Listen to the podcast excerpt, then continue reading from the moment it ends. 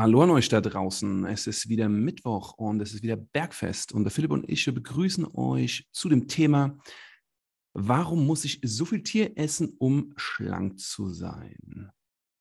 Ja, wir bekommen sehr oft, wenn wir Menschen in unserem Coaching haben, die Frage gestellt, auf einmal so viel Fleisch und Fisch, um Körperfett zu verlieren, Früher habe ich das nicht gegessen. Ist das gesund? Wir werden oft dann an die Ernährungspyramide erinnert, die doch sagt, dass so viel Getreide wichtiger ist als Fisch und Fleisch oder aber auch aus Proteine aus Pflanze. Also provokante Titel, sehr, sehr ähm, wiederkehrendes Thema. Und ähm, damit beschäftigen wir uns jetzt in unserem Deep Dive. Schön, dass ihr dabei seid. Servus Marco. Schönes Intro. Danke, Philipp. Danke, Philipp, mein Lieber. Vielen, vielen Dank. Ist spannend. Ähm, ständig bekommen wir diese, diese Fragen gestellt, Philipp. Schön, dass du auch hier bist, dass wir das mal ein bisschen umreißen können. Es kommt ja, es, es wird Zeit. Es wird Zeit. Weil ich, ich, ich, ich habe die, hab dieses Thema sehr, sehr häufig tatsächlich. Ähm, ja. Mit allen möglichen äh, Menschen. Und das ist, glaube ich, echt gut, da mal ein bisschen äh, unsere ganzen Gedanken zu dem Thema zu dokumentieren. Ja, ja. Du hast auch noch eine andere Frage im Vorgespräch erwähnt, die von einem ähm, Hörer gekommen ist bezüglich Dips, war das, glaube ich, ne? Weil du hast eine Story gemacht bezüglich Dips. Ja, äh, ein Trainingspartner oder Kunde, Berke, sein Name, Shoutout an ihn, ähm, duale Student der Sport und äh, bei Fit 7-Eleven, auch äh, studiert auch Sportwissenschaften. Der ist bei mir im Coaching und der, glaube ich, jetzt schon fast 10 Kilo Körpergewicht verloren ähm, was so sein Ziel war. Und er hat jetzt angefangen mit Dips. Und ähm, ja, und dann habe ich so sein Technikvideo, was er mir geschickt hat, um die Technik zu korrigieren, mal gepostet und geschrieben, ob Leute Fragen dazu haben. Und eine Frage, die dazu kam, war die Frage, wie tief wir äh, generell bei Dips gehen sollten bei dieser Übung. Und ich sage, so tief wie möglich, so tief, dass es schmerzfrei möglich ist. Im Idealfall überdeckt der Oberarm den Unterarm, also der Bizeps liegt auf dem Unterarm drauf, wenn diese Beweglichkeit da ist. Und sollte es Schmerzen geben oder eine Unbeweglichkeit da sein und ihr vorher aufhören müsst, dann macht das. Kümmert euch notfalls darum, dass ihr beweglicher werdet, macht Dehnungsübungen, geht zum Physiotherapeuten, aber grundsätzlich, desto tiefer, desto mehr Range, desto integer fürs Gelenk, desto mehr muskuläre Stabilität. Und ähm, Philipp, du bist ja auch ein großer Liebhaber dieser Übung. Was sind so deine Punkte dazu? Ja, es war tatsächlich äh, lange Zeit meine Lieblingsübung. Ich habe die seit Ewigkeit nicht mehr gemacht. Ich habe die letztens mal wieder im Training einfach so ohne Gewicht ein paar Sätze, ich glaube auch so High Reps, irgendwie so 3x15 oder irgendwie sowas gemacht. Und äh, mir ist alles geplatzt. Also es ist echt eine, eine geile Übung, die direkt einen schönen Pump macht, wenn man die richtig ausführt. Ähm, einzige Anmerkung, die ich dazu hätte, ähm, was manchmal passiert ist, wenn man versucht, noch tiefer zu gehen, als das die Mobilität eigentlich zulässt, passiert es, dass die Ellbogen so nach innen wandern. Also dass du mhm. im Prinzip äh, die Ellbogen nicht mehr über den Handgelenken hast, sondern dass die Ellbogen weiter nach innen wandern und du ähm, im Prinzip so eine ungewollte ähm, Rotation im Oberarm bekommst. Mhm. Wie man sich das jetzt bildlich vorstellen kann. Ja. Das ist nicht so geil, weil dann kriegst du so eine Torsion in den Ellbogen und das kann schnell zu Ellbogenschmerzen führen. Mhm. Deswegen, also ich würde halt tatsächlich so tief gehen, ähm, dass du trotzdem noch mit den Ellbogen über den Handgelenken bleibst mhm. ähm, und dann sonst aber auch äh, Ziel anpeilen, äh, Oberschenkel, äh, Ober, Oberarm auf, auf Unterarm zu bekommen und halt mhm. halt im Prinzip, äh, wenn jetzt der Trainer einen Finger äh, in deine Ellbogenbeuge halten würde, dass der Finger eingequetscht wird unten. Mhm. Ähm, Im Wettkampf ist es so, es gibt ja auch ähm, Dip-Wettkämpfe, ähm, muss nur die hintere Schulter unterhalb vom Ellbogen sein. Mhm. Also im Prinzip leicht unter horizontal der Oberarm. Ähm, ist halt immer die Frage, was das Ziel ist, wenn max maximale Stabilität, äh, Mobilität und Funktionalität, ähm, wie bei den meisten unserer Kunden das Ziel ist, dann so tief wie möglich. Wenn ähm, jetzt ein Dip-Wettkampf oder maximales Gewicht bewegen in dieser Übung ähm, dein Ziel ist, dann macht es auf jeden Fall Sinn, den Range zu verkürzen und halt nur innerhalb der Wettkampfregularien zu dippen, weil je weniger Range du hast, desto weniger Arbeit musst du verrichten. Je weniger Arbeit du verrichten musst, desto mehr Gewicht kannst du für die gleiche Strecke verwenden. Ne? Das ist äh, ganz simple Physik. Philipp, du, wir haben ja auch eine, eine Folge zu einzelnen Übungen gemacht. Wir haben das ja nach Bewegungsrichtungen eingeteilt. Der Dip ist ja ein vertikaler Druck, das heißt, wir drücken uns nach oben. Schau doch mal nach, was das für eine Folge war. Das ist die Folge Nummer 41, vertikaler Druck, wenn ihr euch da nochmal vertiefen wollt. Da gehen wir eigentlich auf alle Details bezüglich Dip ein. Und soweit ich mich erinnern kann, haben wir da auch die Ratios genannt, äh, was notwendig ist, um den ersten Dip zu erreichen und so weiter. Also da gerne nochmal vertiefen. Ich habe letztens einen krassen Freak im Gym gesehen. Das ist einer, der sehr gut Calisthenics turnt und sich bewegen kann. Ich würde sagen, der ist 1,65 groß, hat so hm, unter 60 Kilo. Der hat, ich glaube, es war vor zwei oder drei Tagen, der hat nach deiner Technikvorschrift, also hintere Schulter, Ellenbogenhöhe, hat der Dreier mit 100 Kilo Zusatzgewicht gemacht. Mhm. Vier rote Scheiben. Da habe ich nicht schlecht geguckt, ey. Solide.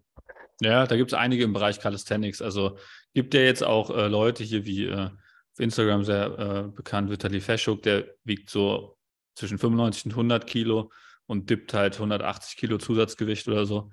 Ähm, ja, also da gibt es schon krasse Monster in dem Bereich. Also da kann man sich ein Scheibchen von abschneiden, wenn das das Ziel ist, viel Gewicht zu bewegen. Aber lass uns zum, zum ursprünglichen Thema ähm, zurückkommen. Ja.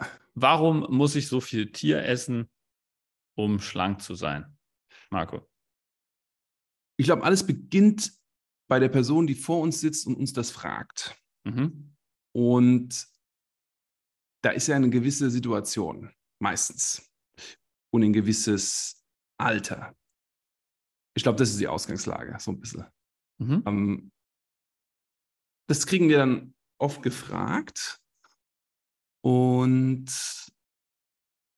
die Frage ist, oder die legitimiert sich dann, weil die, die, diese Menschen oft sich auf eine gewisse Art und Weise ernährt haben, meistens halt mit weniger tierischen Produkten. Wir sagen jetzt natürlich auch Protein aus Pflanze, aber wir reden wirklich so von Tier.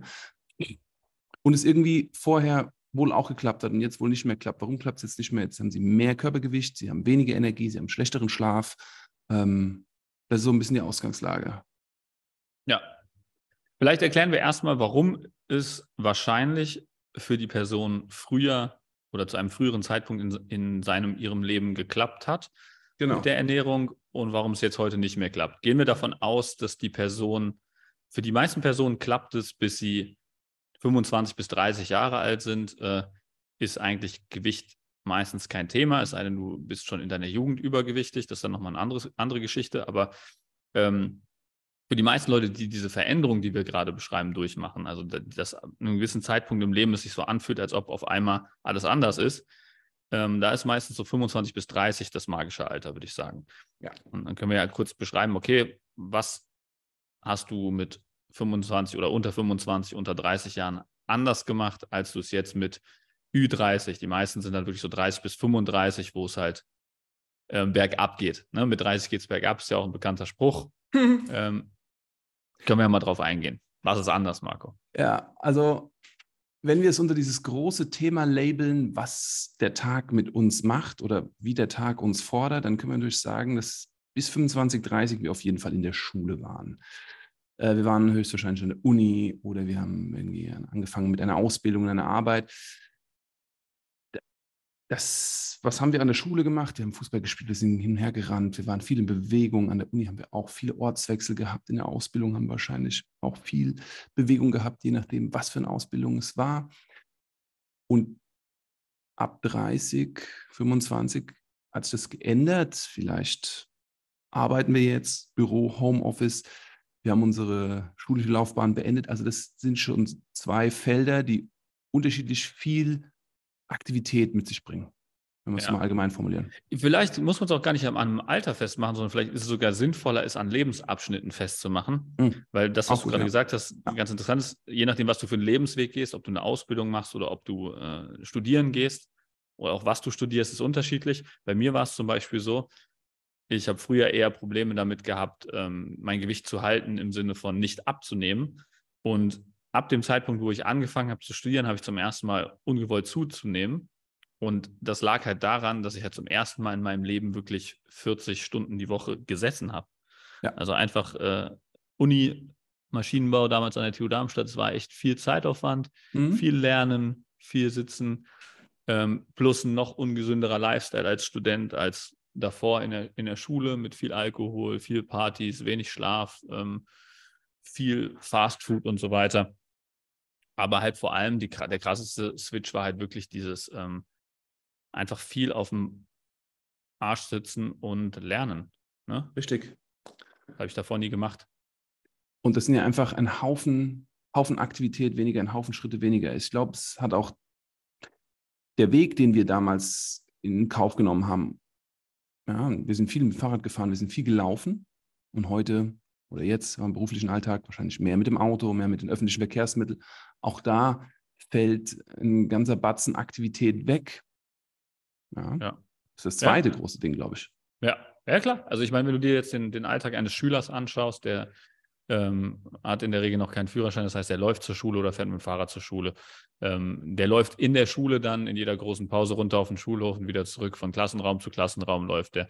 Der läuft dann nachmittags, wenn er von der Schule nach Hause gekommen ist, zu seinen Freunden, äh, die vielleicht nicht direkt um die Ecke wohnen oder fährt mit seinem Fahrrad zu seinen Freunden, geht dann auf den Bolzplatz oder sowas, bewegt sich da weiter, macht Vereinssport vielleicht irgendwo im Verein, bewegt sich da weiter, läuft dann von da aus wieder nach Hause, ähm, und ist dann abends äh, nochmal auf Tour mit seinen Leuten oder so, ja. Und ähm, da kommt halt echt einiges an Schritten zusammen. Ich hatte damals halt, gab's, war das noch nicht so groß mit den Schrittzählern, wo ich noch in der Schule war, aber wenn du das mal so überschlägst, was du da an Schritten gemacht hast, ähm, habe ich halt locker jeden Tag meine 20.000 Schritte gehabt. Also mhm. das, das, war halt einfach, nicht mal, dass ich irgendwie spazieren gehen musste dafür, so, es war einfach basic in meinem Tag eingebaut, dadurch, dass ich halt zur Schule laufen und wieder zurücklaufen musste, in der Schule laufen musste, zum Vereinssport laufen musste, ähm, zu meinen Freunden, die relativ weit weg gewohnt haben, teilweise gelaufen bin.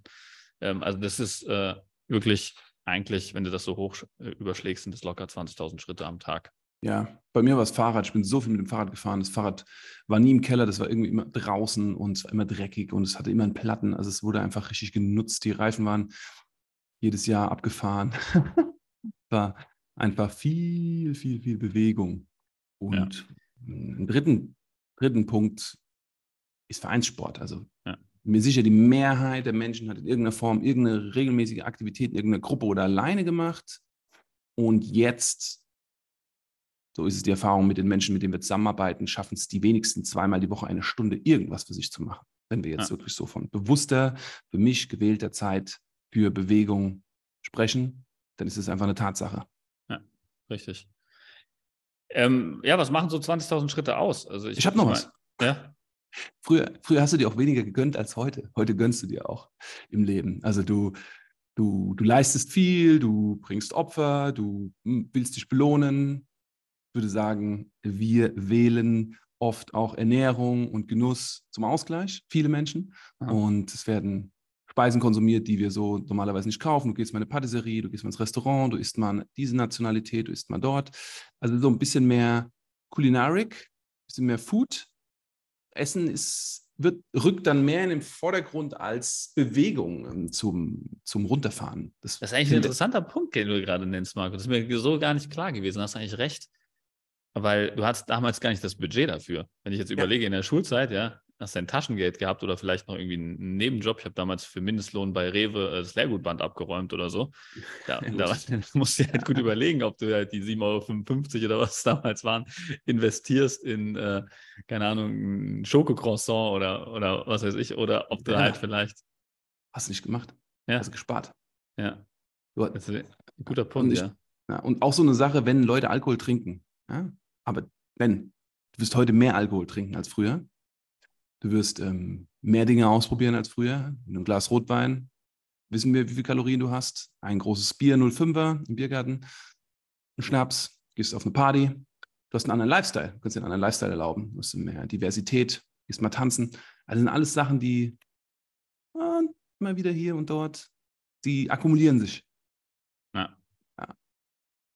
Guter Punkt. Ähm, wenn wir es jetzt mal runterbrechen in Zahlen, ne? also was ist wirklich der Unterschied? Also wenn ich jetzt ähm, diese Aktivität, die ja wirklich täglich war, ne? mit, mit, mit 15.000 bis 20.000 Schritten sehe, ja, das sind halt irgendwo zwischen, je nachdem, was du für einen Körpertyp hast oder Körper, Körperbau hast, sind das irgendwo zwischen 500 und 1000 Kalorien, die du täglich mehr verbrennst. Ähm, plus, dass halt alles in deinem Körper natürlich auch ein bisschen besser und schneller läuft, wenn du aktiv bist. Ähm, Jetzt ist es so, das ist, glaube ich, auch der Punkt, wo wir heute ähm, drauf hinaus wollen. Wenn du einen hohen Kalorienverbrauch, also einen hohen Gesamtverbrauch hast, der ja aus deinem Grundumsatz besteht, das ist das, was halt sozusagen deine ganzen normalen Organfunktionen benötigen, das ist halt also alles, was so unterbewusst abläuft, Herzschlag, Atmung, Verdauung, ähm, was so einfach, was du zum Existieren an Kalorien schon verbrauchst, plus das, was du an Aktivität verbrennst, das ist ja das, was du in Gesamtsumme verbrennst. Und wenn das jetzt relativ hoch ist, dann kannst du natürlich ähm, relativ viele Kalorien zuführen, ohne dick zu werden.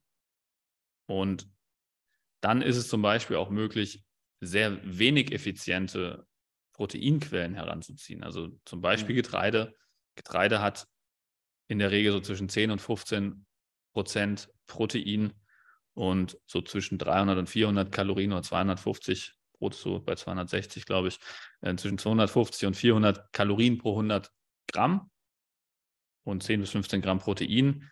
Das heißt, wenn du 3000 Kalorien am Tag essen könntest, ohne zuzunehmen, könntest du roundabout ein Kilo Getreideprodukte am Tag essen, ohne fett zu werden.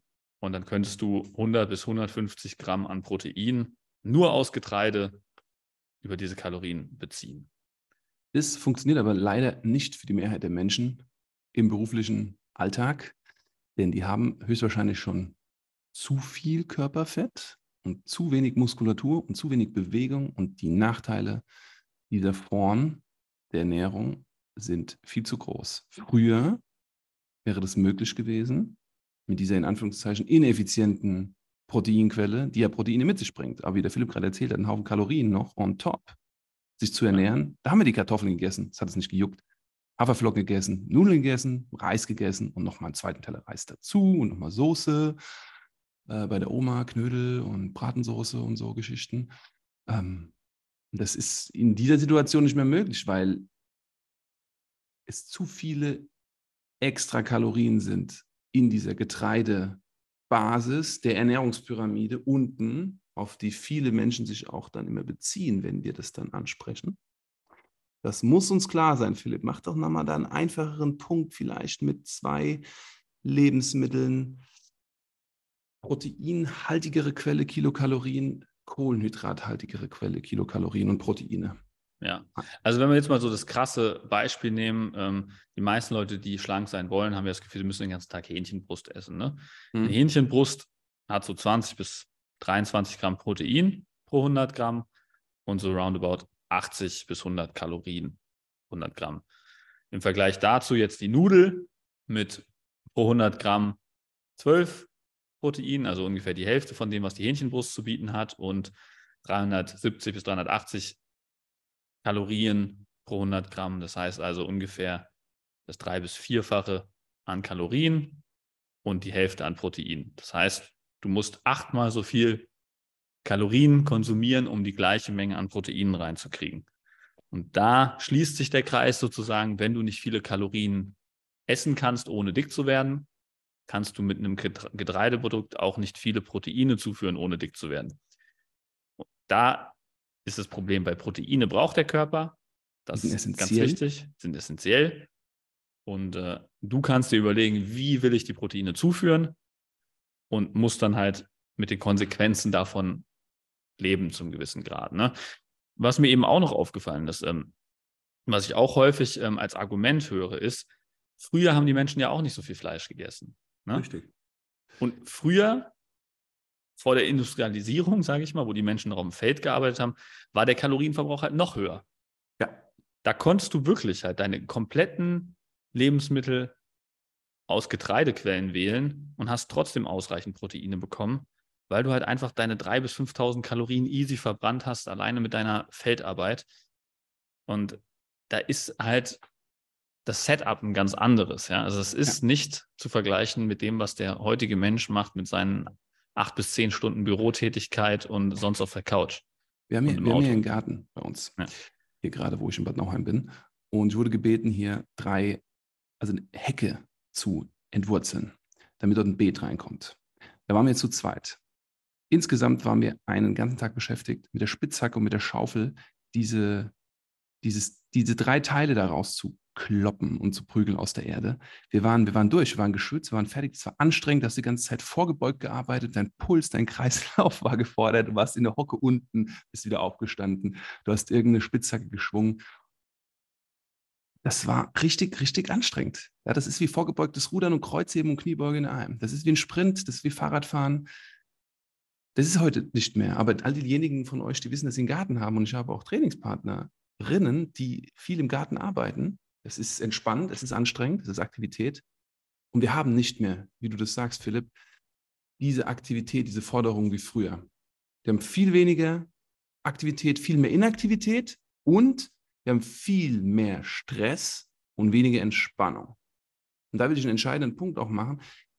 Tierische Ernährung sorgt grundsätzlich im Körper für weniger Stress als eine kohlenhydratreiche Ernährung weil eine kohlenhydratreiche Ernährung den Blutzucker viel mehr fordert als eine tierische. Das heißt, es muss viel mehr Insulin abgebaut werden, es muss viel mehr ausgeglichen werden und es können den Körper zu noch mehr Stress bringen, was auch dahin führt, dass wir zunehmen könnten durch eine unvorteilhafte kohlenhydratreiche Ernährung. Und das bringt uns wieder zu dem Titel, warum muss ich so viel Tier essen, um schlank zu sein?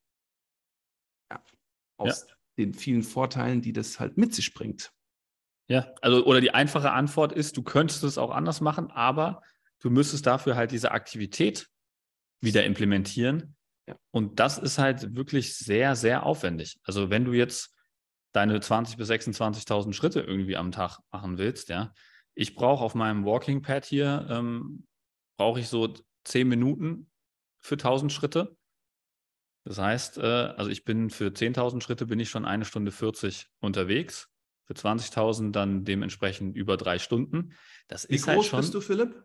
Ich bin 1,88 groß und wiege 88 Kilo. Ja, du hast auch eine entsprechende Schrittlänge, das müssen wir auch einfach damit einbeziehen. Ja. Kleinerer das heißt, ich habe ja, ich schon eine gute Verbrennung. Ein kleinerer Mensch, ähm, gut, der macht dann halt auch mehr Schritte in der gleichen Zeit wahrscheinlich. Also er hat wahrscheinlich einfach eine höhere Schrittfrequenz, wenn er die gleiche Geschwindigkeit läuft. Aber es ist, äh, also man muss das halt äh, ins, ins Verhältnis setzen. Es ist halt sehr zeitaufwendig. Ähm, und die Frage ist ja immer, welchen Tod will ich sterben? Ja. Will ich mehr auf Getreide verzichten oder will ich mehr Aktivität in meinen Alltag implementieren? Und der einfache Weg ist halt immer ähm, wirklich der Verzicht auf, auf, äh, auf die Getreide, weil, oder also nicht, wir reden ja auch nicht von dem kompletten Verzicht, sondern wir reden halt von, dem, von der Einschränkung. Ne? Ja.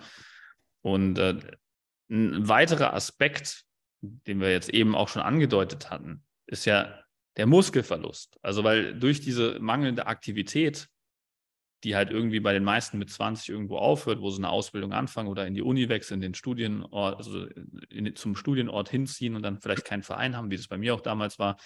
Ich musste mir einen ersten Judo-Verein suchen und so weiter. Ich habe auch kurzfristig mit dem Vereinssport aufgehört gehabt. Und ähm, dadurch geht halt auch Muskulatur verloren, wenn du nicht regelmäßig ins Krafttraining, Fitnessstudio gehst. Das heißt, du hast dann zwischen 20 und 30, hast du halt zehn Jahre, wo du keinen Sport machst, wo du halt zehn Jahre jedes Jahr Muskulatur abbaust. Wenn du dann noch zusätzlich eine Proteinmangelernährung hast, baut sich halt die Muskulatur noch schneller ab. Und du merkst es halt gar nicht, weil dein Gewicht ja erstmal konstant bleibt. Ähm, es verschiebt sich halt einfach nur die Komposition. Ne? Also du, du verlierst Muskulatur und baust Körperfett auf. Das heißt, auf der Waage bleibst du ungefähr gleich vielleicht aber du hast halt einfach eine ganz andere Zusammensetzung. Also du wirst einfach dünnfett, so kann man es vielleicht sagen. Also dass du halt wirklich einen Haufen Muskulatur verlierst, einen Haufen Fett aufbaust und halt deinen Verbrauch dadurch halt, weil Fett halt einfach keine Kalorien verbrennt, Muskulatur halt schon, wird halt dein Verbrauch auch immer geringer von Jahr zu Jahr, was natürlich auch, je länger du diesen, dieses Ding betreibst, halt äh, immer schlimmer wird, ja. Das ist eine Teufelsspirale, in der du dich da bewegst. Ein weiterer Punkt, der da hinzukommt, automatisch reduzieren wir unser Testosteronlevel, weniger Muskulatur, hm. weniger Syntheseaufbau von Muskulatur, von Protein, von Testosteron. Also das ist alles, das sind alles abbauende Prozesse. Das sind alles degenerative Prozesse. Ja. Wenn, wenn, wir, wenn wir uns Muskelquerschnitte anschauen im MRT von Menschen, die mit im höheren Alter 60, regelmäßig Sport machen und Menschen, die das nicht machen, sehen wir eklatante Unterschiede in der Ausprägung von einer Oberschenkelmuskulatur. eine Oberschenkelmuskulatur, große Muskelgruppen, die durch Spazierengehen, durch Bewegung, durch Aktivität einfach erhalten werden. Und was das alles für Nachteile mit sich bringt. Knochenstabilität, Knochendichte, Sturzprävention im Alter, Energielevel. Und im mittleren Alter finde ich diese Aspekte on top wichtig, Philipp, zu erwähnen. Wie entwickelt sich mein Schlaf? Tendenziell entwickelt sich ein Schlaf, wenn wir nicht aktiver sind und mehr Körperfett haben, schlechter als andersrum. Ja. Was passiert mit meiner Erholung über den Tag, mit meinem Energielevel? Der sinkt ebenfalls nicht gut. Und dadurch haben wir nicht diese Stressresistenz. Also wir haben nicht mehr diese Energien im Pool, nicht mehr so viel Wasser im Pool, um das alles auszugleichen. Und ich meine, das, das hinzu kommt ja noch die erschwerten Bedingungen, dadurch, dass du dann halt in einem Job bist, vielleicht eine Familie hast, mehr Verantwortung hast, einfach ein sehr viel höheres Stresslevel hast, leidet wiederum dein Testosteron, weil das Stresshormon Cortisol halt der Gegenspieler zu Testosteron ist. Das heißt, du setzt wiederum ähm, abbauende Prozesse in Gang. Deine Erholung leidet wieder, dein Schlaf leidet auch dadurch. Ja? Also es, das sind wieder so diese ganzen anderen negativen Aspekte, die natürlich im Alter noch zusätzlich hinzukommen. Ja die es ja eigentlich noch mal wichtiger machen würden, dem entgegenzuwirken. Ja. Und man merkt halt langsam, wie schwer es dann ist im Alter, halt diesen ganzen Mechanismen entgegenzuwirken. Und deswegen sagen wir halt, ist mehr Tier, ist der einfachste Weg, um diesen ganzen äh, Sachen, die wir jetzt gerade angesprochen haben, Paroli zu bieten. Ne? Es ist der einfachste Weg. Protein aus Tier, provokant, Ihr könnt es auch aus der Pflanze nehmen, mit pflanzlichen Produkten, die viel Protein haben. Aber das verbessert alles. Und viel Gemüse. Ich wollte noch was ergänzen. Cortisol, dieses Stresshormon, ist auch der Gegenspieler vom Schlafhormon Melatonin. Nicht nur vom Testosteron. Und wenn wir schlecht schlafen, was passiert in der Nacht? In der Nacht regenerieren wir. Wir fahren Entzündung nach unten. Wir erholen unser Gehirn. Wir erholen Strukturen in unserem Körper. Und Ihr werdet am nächsten Tag weniger erholt sein und dann wiederum weniger erholt sein, weniger Bewegung machen. Philipp, ich kann mich erinnern, dass du mal ein Gedicht geschrieben hast, warum wir im Alter zunehmen. Das fängt in irgendeiner Podcast-Folge am Anfang an. Magst du mal kurz nachschauen, was für eine Folge das ist? Ja, da haben wir, das haben wir als Short rausgebracht. Das ist eine, ähm, die Folge 56, warum nehmen wir im Alter zu? Hi, herrlich. Hört es euch an. Das ist eigentlich große so, Lyrik. Ja, genau, das ist ganz kurz erklärt, warum das so ist und fast nochmal das, was wir heute ähm, besprochen haben, vielleicht in einem ganz kurzen zwei Minuten zusammen. Und ich glaube, das war es auch heute. Ähm, wollen das Thema nicht weiter ausschlachten. Ich glaube, dass der Punkt ist klar geworden, warum es der einfachste, warum es nicht sein muss, aber es ist der einfachste Weg, einfach äh, um schlank zu sein, mehr tierische Produkte zu essen. Ähm, das soll jetzt auch kein äh, Hate oder äh, Kritik an Veganern sein. Du kannst es auch mit, mit, veganen Proteinquellen hinbekommen, wie du schon eben gesagt hast. Also es gibt ja Soja, Tempeh, die ganzen äh, effizienteren äh, veganen ähm, Proteinquellen, die sollen jetzt hier gar nicht außen vor sein. Meistens ist es halt nur wirklich die Diskussion, warum muss ich so viel tierische Produkte essen?